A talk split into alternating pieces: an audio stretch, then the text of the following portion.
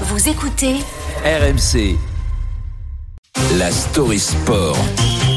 Avec Alex, Alex Biggerstaff, bonjour. En Allemagne, l'hebdomadaire dit actuel est au cœur d'un scandale après avoir utilisé l'intelligence artificielle pour euh, imaginer, simuler une interview de Michael Schumacher dix ans après son grave accident de ski. C'est l'interview de la honte. Michael Schumacher, Das Erst Interview, la première interview, une sensation mondiale. Voilà la couverture du magazine allemand avec l'ancien pilote de Formule 1, tout sourire.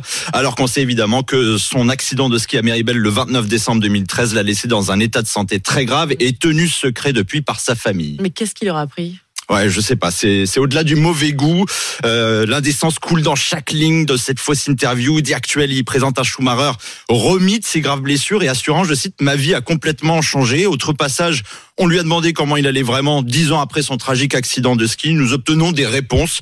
Le pire, c'est c'est que tout a été réalisé via une intelligence artificielle dont l'utilisation n'est révélée que dans le tout dernier paragraphe de l'interview. Je sais que c'est la mode, mais il va vraiment falloir se calmer avec ChatGPT et tout, euh, tous ces tous ces intelligences. Et évidemment, est-ce qu'on a des informations récentes euh, sur son état de santé Et est-ce que sa famille a réagi? Elle n'a pas encore pris position sur ce qui s'est passé, mais notre journaliste RMC euh, Sport, Valentin Jamin, spécialiste des sports automobiles, nous résume bien la situation.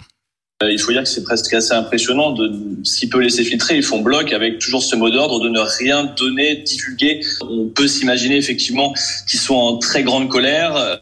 De nombreuses spéculations émergent toutefois sur la possibilité d'une action en justice contre l'hebdomadaire. Ces dernières années, on avait beaucoup parlé du septuple champion de Formule 1. Il y a six mois, la Ferrari avec laquelle il avait été champion du monde en 2003 a été vendue aux enchères pour la somme record de 14 millions d'euros. Et puis pour les gens qui ont du respect et de la mémoire, Netflix avait réalisé un documentaire en 2021 dressant un portrait intimiste de l'allemand à travers des entretiens exclusifs et des images d'archives.